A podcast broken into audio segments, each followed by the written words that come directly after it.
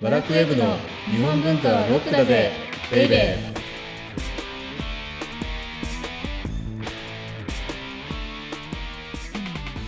こんにちは先入観に支配された女サッチーですこんにちは、セバスチャン高木です。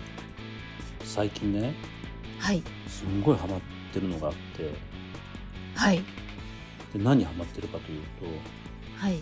チャングムの誓いにハマってるたんです。あー懐かしいですね チャングムの誓い、懐かしいんですよね、皆さんは。はい私 BS の NHK でやってたの見てましたえ欠かさず2000、はい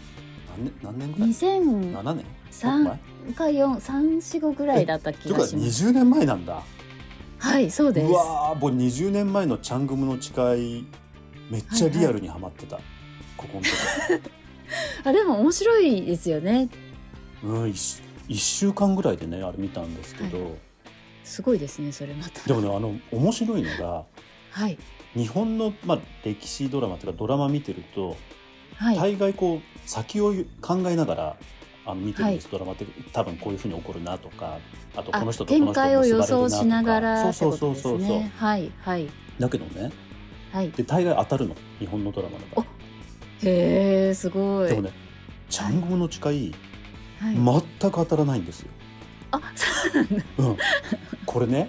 これが韓国ドラマに我々日本人が熱中する一番の理由だと思っていて、はい日本のドラマってうんうんもうね歌舞伎に支配されてるんですよ、日本のドラマってえー、歌舞伎ですかつまりほら「忠臣蔵」って話あるじゃはないいはいありますねはいあの忠臣蔵が全てを支配するしてるんです日本のドラマってえー、ちょっとですからどどういうことかあの、はい、敵討ちみたいなもあーのってはいいうはのいと、うんうんうんあとははい、あの弱者が必ず勝つ、最後は勝つであるとかかはいはいあるいはあのアッパーな方々っていうのの支配力がそんなになくて、割と弱者の物語、なんですけどはいはいうんうんチャングムの誓いって主人公のチャングムはもしかしたら、まあ、あの弱者かもしれないんですけれども、はい全てのことが結局王様かよみた いな。結そ局こ王様あーがチャングムのことはいに気づく、はいはいで許す、はでいそういう感じって日本のドラマってないわけですよ絶対。そうですね確かにだからねないかもそれってだから、あの全ての日本のドラマは「忠臣蔵」の論理思考に支配されてるので。はいは忠臣蔵を見てるのと同じなんですよ現代のドラマ見ててい、へえですけど現代版中心蔵そっうてそこうとそうですそれねだけ忠臣蔵の支配力、影響力っていうのは日本人の中にはい入り込んでるんですけどもそれこそ古今和歌集と一緒ではいですけど、はいチャングムの誓いにをはじめとする 韓国ドラマにはそういうのが全くないので、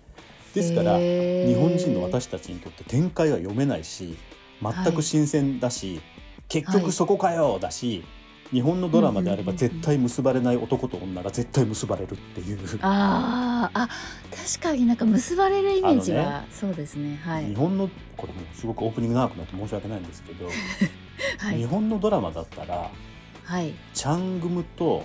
はいミョン・ジョンホだっけ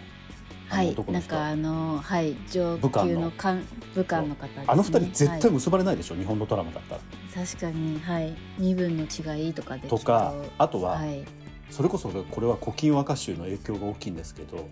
はい恋っていうのは悲しいものなんですよ日本確人かににとって。結ばれないものなんですねそうなんですあーでも韓国ドラマにはそれがないのでめっちゃ新鮮だっていうなるほど話なんですよね。なる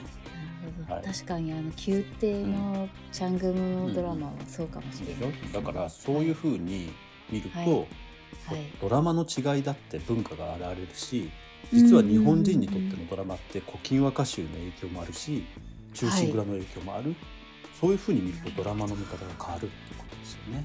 ほど。すごい。ということでこの番組は日本文化は高尚なものという先入観に支配されている人々を解放し日本文化の民主化を進めるという崇高な目的のもとお送りしています。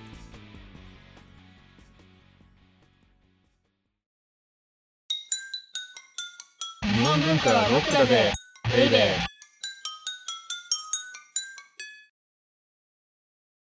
で今日のテーマははい、じゃじゃん。日本文化に脈々と受け継がれてきた古今和歌集の謎に迫るです。今回オープニングをちょっとチャングムの誓いが面白すぎ てあの、はいずいぶん長くなっちゃったのではい。本編はさらっとなんですけどですけどほら日本のドラマにだってはい。古今和歌集の影響があるって今、はい気がつきませんでしたサッチーは。はい。私は全然知りませんでした。なんか、いいね光源氏くんとか、 そういうちゃんとわかる人のやつだったらあれですけど、でもい普いね通のド光ラマ源に氏も君だって結ばれないんじゃないのあ、まあ、そう、そうかもしれない僕です。最後まで見なかった。そう、はい僕も最後まで見なかったんですけどですけど、、はいずれにしてもチャングムの誓いがはい。あれがチャングムじゃなくてサッチーの誓いっていうドラマだっ たら古今和歌集の影響が大きいので絶対に結ばれません 恋は。ああ、残それ念。ではい、恋を諦めるところまでいくきっと。ああ、まさに古今和歌集ですね。そうなんですけど、前回はねその古今和歌集があの蒔絵と、まあ、工芸とか書とかはい浮世絵とか林波とかさまざまな、うんまあらこゆれる工芸に、はい。横軸の展開どれぐらいに、はいあの古今和歌集の影響があったかっていうのの紹介をして、さらに縦軸として、まああのはい古今和歌集って詩ポエムなので文学ですよね。はい。その文学にもどれぐらいの影響力があったかっていうことで、まあはい直線和歌集っていう天皇、あるいは上皇が編集を命じた和歌集っていうのは500年以上続いたよって話もしましたし、うんうんうんはい。あとは「源氏物語」って、まあはいあの源氏物語自体に読まれた歌っていうのも、はい。その多くが古今和歌集を踏んだ歌になってる。はい。うんうんうん。で古今和歌集の歌、まあ、1111首が頭の中に入ってればはい。あのもちろん僕も入ってませんからねこんな偉そうなこと言って本当に申し訳ないんですけれ どもですけれども「源氏物語」はきっともっと楽しめるうーん。じゃない。かっていうようなところまでの話をしましたよね。はい。はい、そうでした。さらにはい。私たちにとっての和歌ってはいや。っぱり百人一首じゃないそうですね。はい。暗唱もしました。あの「ちはやふる」学ってい生う時代漫画も終わっちゃいましたけれどもはい。あれもどうなんだろうねちょっとでもあれ古今和歌集踏んでないかなあの恋愛に関しては「ち はやふる」はい、なハるほど。ッピーハッピーはだい。なんとなく。ハッピー系だったんですね。ですが、い、ずれにしてもあの100人種の100種のうちはい。はい。 25種は古今和歌集なんですよ。そんなに入ってたんですね。うんだって100人種って、えーはい。まあ、今あの藤原の定家はい。が選んだものじゃないっていう説が濃厚になり始めてますけどはい。いずれにしても、えーっと1000だから200年ぐらいだから300年間ですよ、古今和歌集ができて。はい。その300年分の和歌があるっていうのにはい。 4分の1は古今和歌集から取られてる。はい。うーどんだけ古今和歌集が重要だったか。そうですね。確かあとは、に。へえはい。この間、サッチーと一緒に、はい。ゼアミナの風刺家電を読むみたいな、はいはいはいはあい。の、林望先生の、はい。いや、非常に面白かった、あの授業、あ授れ業というか、なんて言うんでしょうすっごいセミ面ナー白をかっ聞たきに行きですましたよね。はい。その世阿弥の風刺家電って、どういう本かというと、あれ実用書ですよね。そうですね。あの、我々にはだからほとんど関係ないわけですよ。あの、納をされる方のための、うんどういうふうにやればいいのかっていうような実用書が風刺家電だと思うんですけど、はいその中でうん。あの日本の文化なんとか道なんとか道茶道とか、うんうんはい。あとなんありますよねいろんな道が。はい。ですけどそんなの学んじゃダメだって書いてありましたよね。はい。で唯一はい。取り入れていいのが華道だ、うん歌の道だうん面白いですよね。カードだかならんか、はい。華道以外はやっちゃダメだ、はい。ではい逆に言うとそれだけ歌の道っていうのが重要だっうんていうことうで。んうんうんうでん確かにあの能の歌いってまあ脚本、台本ですけれども歌はいい読んでると、もう必ず一つとか二つの和歌っていうのがベースになってて、うんその一つ二つの和歌をベースにして1時間半とか1時間うんあの能が繰り広げられるって、はい結構とんでもない文化ですよね。うんどうも本当にはいでそのとんでもない文化である能のはい。学ぶべきもの唯一学ぶべきもの何かって言われたら歌の道だっていうふうに言われてるいやだからそう考えるとね、ーあはのい。能も古今和歌集からこうはい。脈々とこうなんていうの連なってるうちの一つだっていうふうに捉えることもできるうんうんうんうんうんますよねそうですね、うんそうですね。それは本当に。いでやーで、はいその今言ったように脈々と連なっているっていうことである考えるとはい。この古今和歌集をはじめとする直線和歌集あるいは和歌集によってはい。だんだんとできてきた歌枕ってありますでしょ、はい。はい。ありますね。はい。まあ、あの歌に読まれた有名な地ですよね、場所ですよ。うんうんうんでそのはい松島とか、はい木佐方とか、はい。脳内トリップ装置。そうそうそうそう話でしたね。これってあの奥のはい細道の時にやったと思うんですけれども、こはのい。歌枕への憧れ憧れ憧れっていう私縮の歴史っていうのもやっぱりあの和歌の影響が大きいと思っていて、はい。例えばあの私たちは松尾芭蕉っていうと奥の細道っていうことで、うん俳句五七五の詩だっていうふうに思っていてはあいんまりこの古今和歌集からのつながりって意識しないですよね。そうですねあの意は識いしなかったと思うんですけど、しなかったです。はい。ですけどこれを歌枕っていうことをベースにしてどういうものかなっていうふうに考えると、はいあはのい松尾芭蕉の系譜っていうのは、はい。農院っていう歌人がいて、はい要は平安時代の歌人がいて、はでいその農院の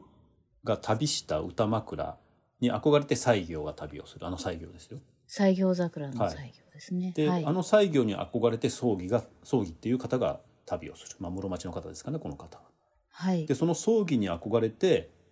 芭蕉が旅をするていうことで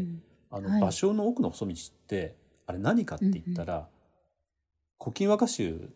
の歌枕を旅する旅って言っちゃってもいいわけですよ。うんうんうんうんうん。はい。で、はいそれはだから古今和歌集から直接松尾芭蕉っていうのにはダイレクトには言ってないかもしれないんですけれどもはい。古今和歌集農院西行葬儀芭蕉っていうふうに、うんうんそういうふうにこう連なっているっていうのの系譜なんですよね。うんうんうんうでん。そう考えると今私たちが、まあ,、はいあの世界で一番短い詩形としての俳句ではい。日本をもしかしたら代表する文化の一つとして思っている俳句っていうのもやっぱり元をたどれば古今和歌集からの流 れである。うんうんうんうんうんうん。でこんな風にずーっと文学には古今和歌集っていうものがその根底にはずーっと流れていたんです。うんうんでうんそれがバチンと切られるのがやっぱり明治時代だったっていうことですよね。あでこれで明治ってあ。はい。ずっとやってきましたけはど、い絵画もそうです。ああはでい高原もそうんんんはい。で歌もそうはい。和歌もそう、はい。全部それまでのものをこうずっとずっとずっとずっと日本人が、はい。あの積み上げて作り上げてきたものを、うんいっぺんにいいものも悪いものも捨てちゃ捨て去った時代、ははい。だつうか否定の時代なんですよね明治って。あそれまであ、それまでの、のはい。うんうんうんうん。で正岡子規があうんの有名な「歌読みにあたうる書」はい。っていうのの中でこんなことを書いていてはい。 「貫之は下手な歌読みにて古今集はくだらぬ衆にありの候」みたいなうーん。こういうことを書いてるんですってででもね正岡子規はあの、はい実は一時古今和歌集にめちゃめちゃ惚れてあ、はい。で、はい。すんごい影響を受けたんですよ。ああ、じゃあ、好きすぎて多元々分ね大好きだった。そうはい。ですけど今そのはい古今和歌集から、はい。まあ、今っていうのはその正岡式の時代の今なんですけれどもはい。古今和歌集からずーっとつながってきた歌の道っていうのはうんものすごく権威主義になっちゃってはい。で実力ではなくてうんうん。何ていうかその身分とか権威だけでその偉い人たちが集っていてはい。でその人たちが歌の良し悪しを全て決めている。うーん。でその今の明治時代のその状況を否定するにはもう貫之と古今和歌集を否定するしかなかったおそーれでこういうことを言ったんじゃないかっていうようなふうなことをいろんな方がおっしゃっているなるほど。ですけどただはいただ、、あのそれがもうちょっと経つと、はい、この言葉だけが一人歩きして「あー貫之って下手だよね」はい「はいほんと古今和歌は集って古くてくだらないよね」っていうのがそその時代の常識になっていっていへえ。るんですけなるどほじゃあ狙いとはちょっとはいだけどねあのはい正岡子規がさはっいき言いましたけどあの惚れ込んではい。それまではレンガのホックだったものに俳句っていうふうに名名前を付けましたけどその俳句自体がはい、そもそも古今和歌集からずっと連なったはい。ものの一つじゃないまあそうですよね。五七五っていうそうそうそう形そうもそうですし、うんはい。だけどさっき言ったみたいに歌枕への同型で作られたものであるから、うんうんうんうんはい。ですからあの俳句だけを持ち上げて古今和歌集をくだらうんんみたいなのっていうのはできないわけなんですね本当は。確かに。はい。でもそういうことが明治時代には多分うんその歌だけじゃなくてありとあらゆるものに、はい、あの起こっていってただ時代を考えると、うんあの多分それは必要だったと思うんですけれども。うんうんもしかしたら、はいあのもう今はそういうことに対して冷静に、はい、あれ、れは良くなかったうん、であれは違うんじゃないかっていうのをもう一回再評価する時に来てんじゃないかなっていうふうに思っていてはい。で今回そのずっと「古今和歌集を」はあのい。やるっていうふうになっているのもはい実はその流れの一環なんですよね。ああ、その古今和歌集を今こそ見直すことによってはい。もしかしたら日本文化の魅力っていうのが違ったものに見えてくるんじゃないかうっんうんうんうんなるほど。ていうことをね、はいあはのいやっていけるといいなっていうふうに思いながららいるわけで。す。ああ、すごい結構大きな目的のも とまあだってあの放日送本され文て化たんのですなんねだっけ 日本文化の民主化民主化運動、民主化を進めるという崇高うんな活動家だから目的のもとってそうそうそうそう。 なるほとど。いうことですは、はいいわ、はい、わかりました。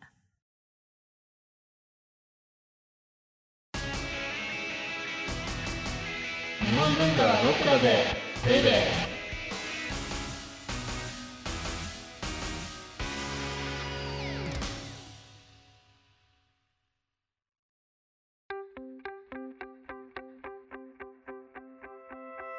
では、オーディオブックドット JP をお聞きの皆様には、この後、特典音声があります。ぜひ最後まで聞いてください。次回はうん、次回は古今和歌集あのようやくなんですけれどもじゃあ、はそもそも古今和歌集ってどういうものだったんだっていうことと、おお、はい。あともう一つあの時代背景ってすごく重要だと思うんですよ。はいあのはい。古今和歌集ってはい。歴史で日本史でもしかしたら学ぶんじゃなくて、うんうんうん文学とかで学んでる国語の時間で学んでるような気がしてはいいて、はい。文学史で、はい。出てきそうだよまねしたそうすると、はい本来文学史って文学史だけで語られるようなものじゃなくて、うんその時どういうような政治状況だったとかあるいははい海外ってどういうような感じだったのかっていうのと一緒に学ばないときっとね、あの意味がないんじゃないかなっていうふうに思うので、まあはい古今和歌集そのもの何だったのかっていうのとその時日本ってどんな風だったのかっていうのを、おーあのここしつこくまたはやいれるといいなというふうに思います。背景ということですね。はい。はい、お相手はセバスチャン高木と先入観に支配された女、サッチでした。